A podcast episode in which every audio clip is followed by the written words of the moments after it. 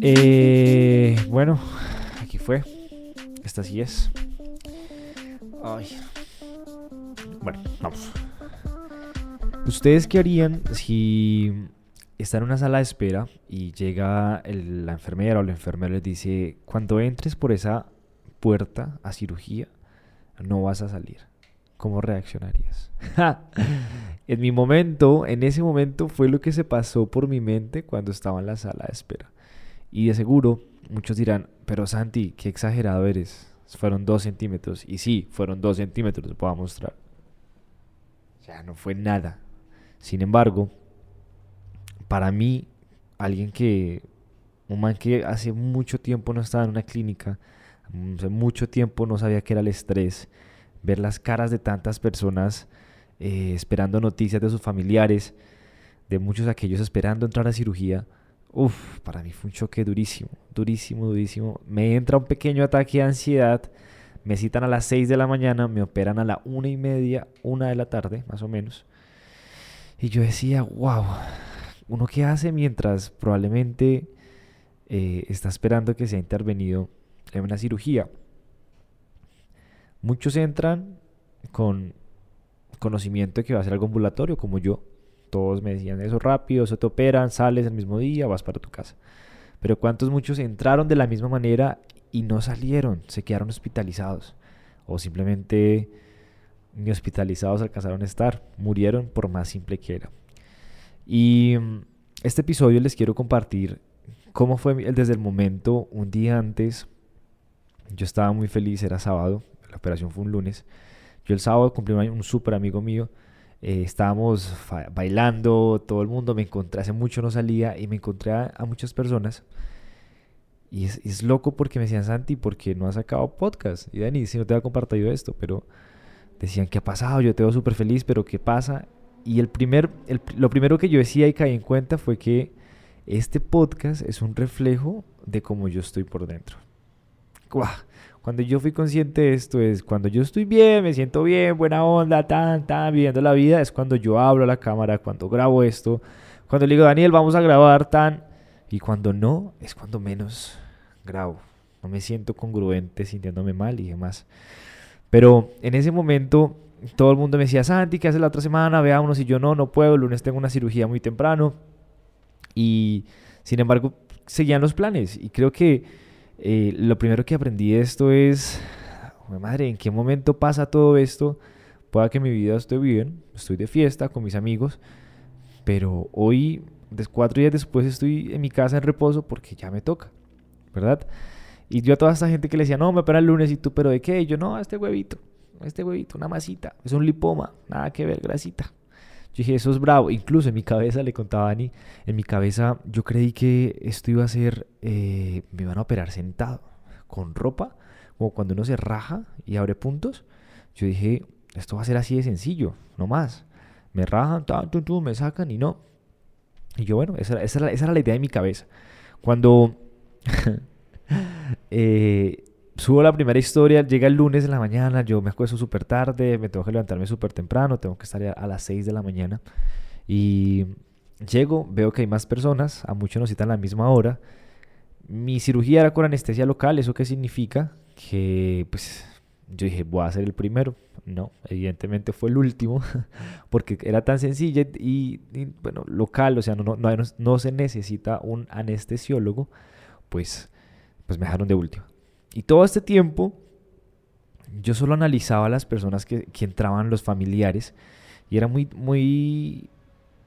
Pensamientos pasaban por mi cabeza de todos los familiares míos que en algún momento estuvieron en un hospital, pero que yo chiquito no entendía. Yo chiquito era el niño que, mientras el familiar estaba, se estaba visitando al familiar en el hospital, yo era el niño que mantenía contento con un dulce afuera, o era el que esperaba en el carro, o era el que me dormía en el carro, pero lejos de imaginarme la angustia que se siente de que un familiar está esperando eh, a la persona que están interviniendo afuera sin saber nada. Lejos de imaginarme que hay personas que le tienen súper miedo mal a las agujas, que se desmayan y que tenían que vencer sus miedos justo en ese momento obligados, porque no era que, no, que quisieran, era porque les tocaba que le chuzaran. Yo por acá tengo la herida pequeñita para el suero, para hacer un prequirúrgico. Ya estoy grande, yo digo, bueno, grande.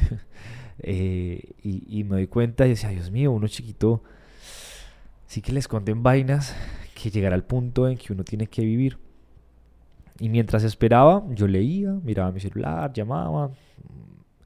Eh, justo días antes subo, hago, hago el podcast. Eh, pocas personas, en primera instancia creí que pocas personas se iban a acordar de mi cirugía pero realmente fueron muchas las personas que, que, me escribieron, que cómo estaba, que si había salido, yo no, estoy esperando, no, estoy esperando, no sé qué.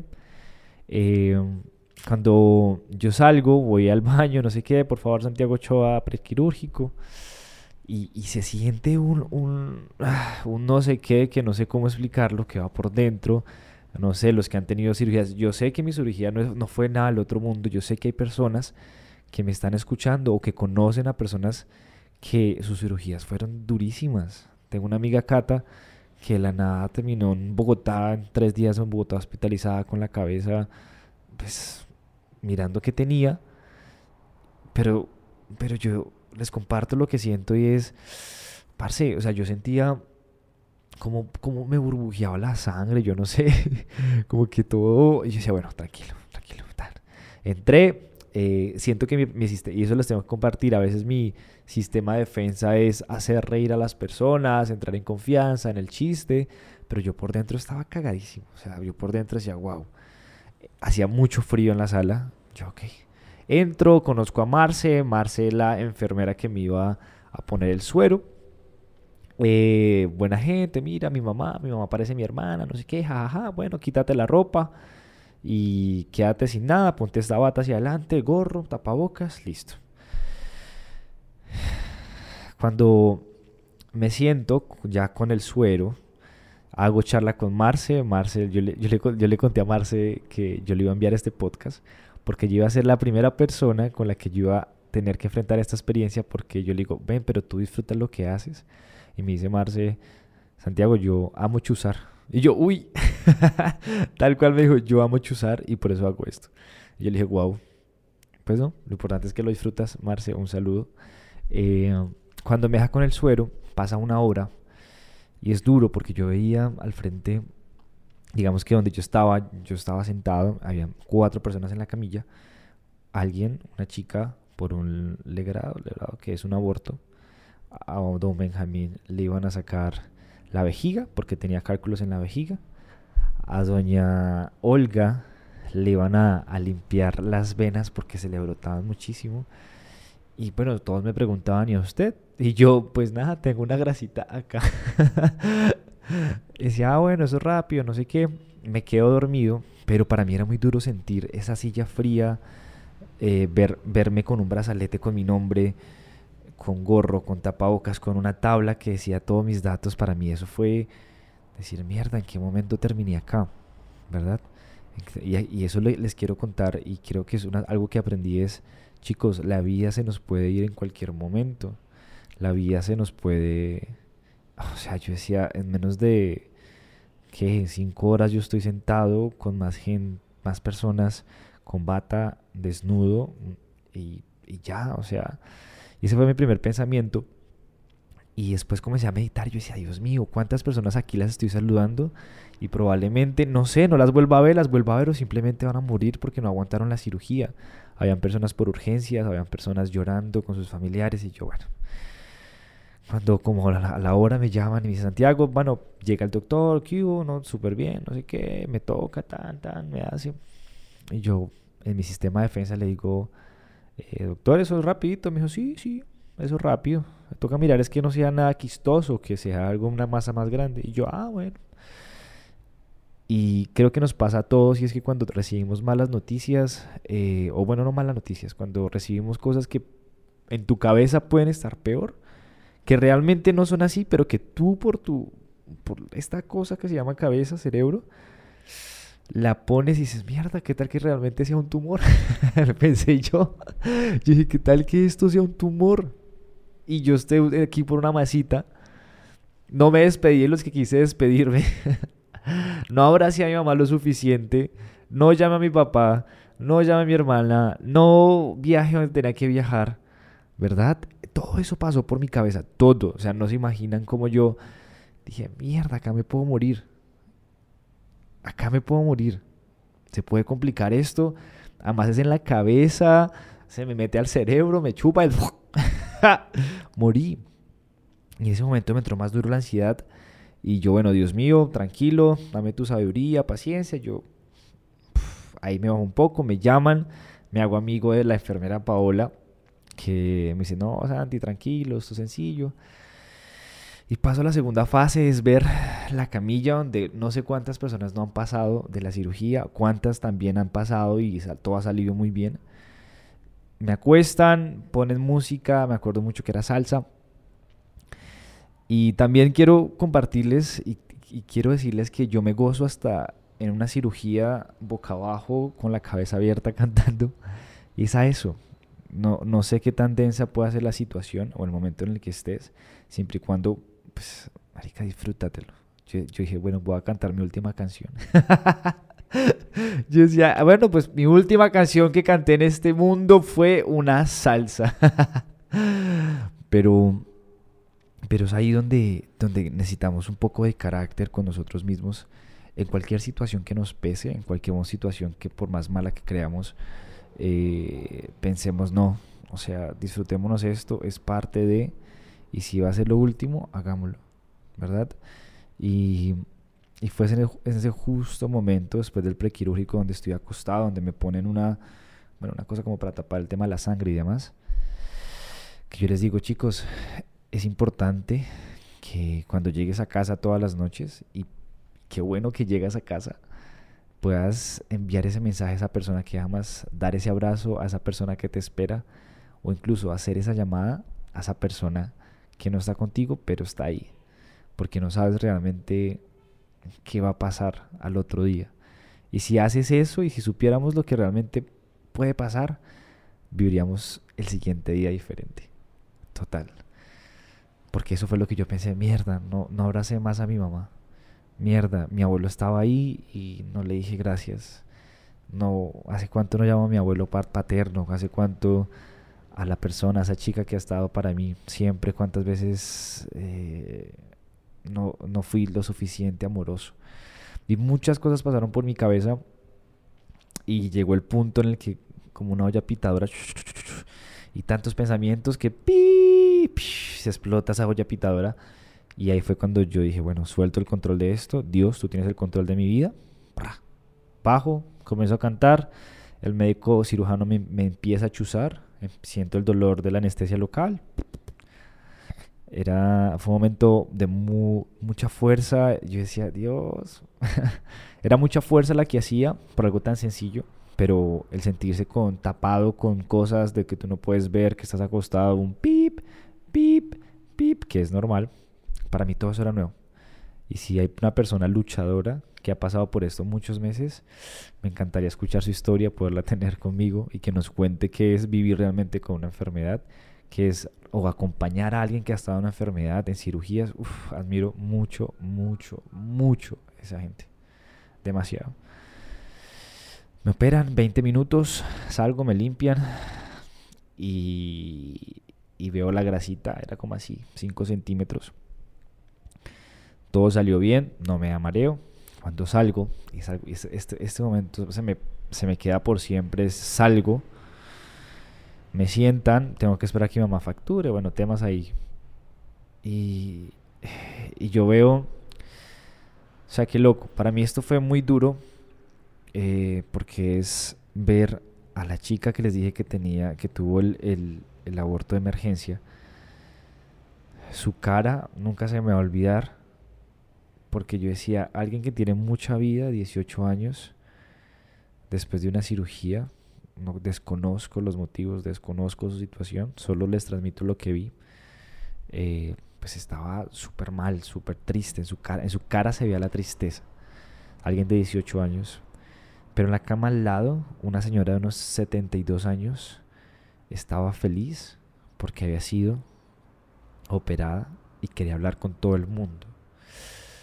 Y yo decía, Dios, eh, esos contrastes se ven a diario y yo creo que los, los médicos, los cirujanos, los enfermeros ven a esto a diario.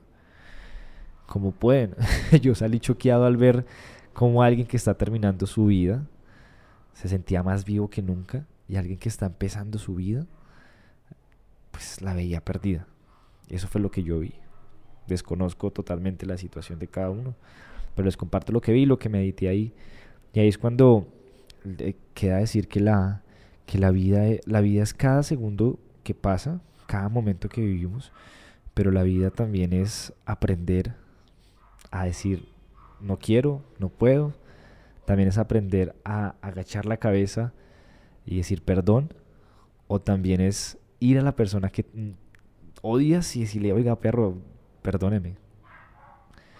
O, y que el tiempo se nos va en apegos sentimentales, se nos va en apegos materiales, se nos va en, en pendejadas, lo puedo decir yo, cuando realmente hay cosas más grandes y, estamos hechos para cosas más grandes. Y en el momento que yo salgo, veo mi situación, digo, no me duele nada, tengo un pedacito acá, no es más, o sea, fue una rajadita, no me duele nada, digo, Dios mío, tengo motivos suficientes para seguir haciendo lo que estoy haciendo en este momento.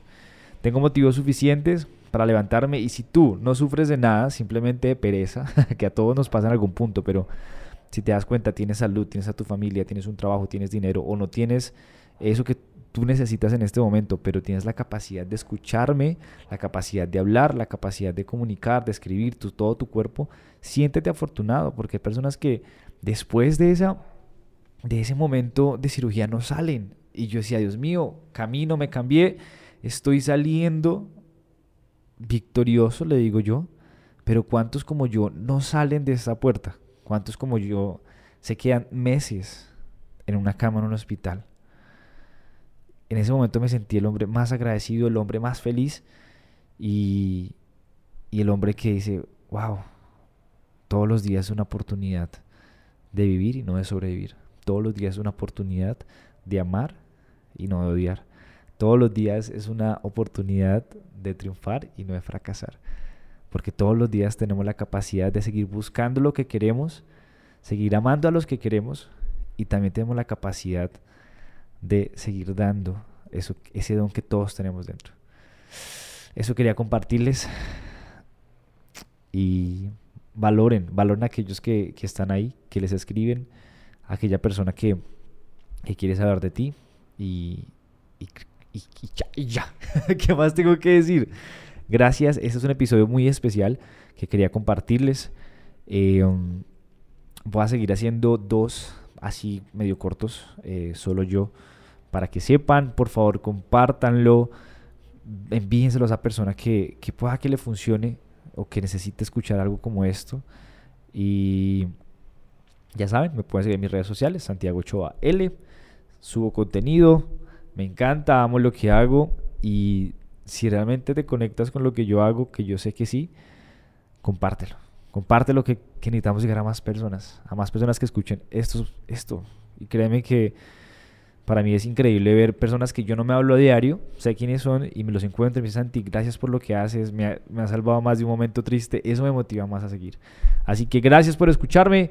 Les mando un abrazote gigante. Les mando un abrazote gigante, mi huevito. y, y que tengan un feliz, feliz, feliz momento de vida, cual sea que están escuchando esto. Esto es Soy Real Podcast. Y soy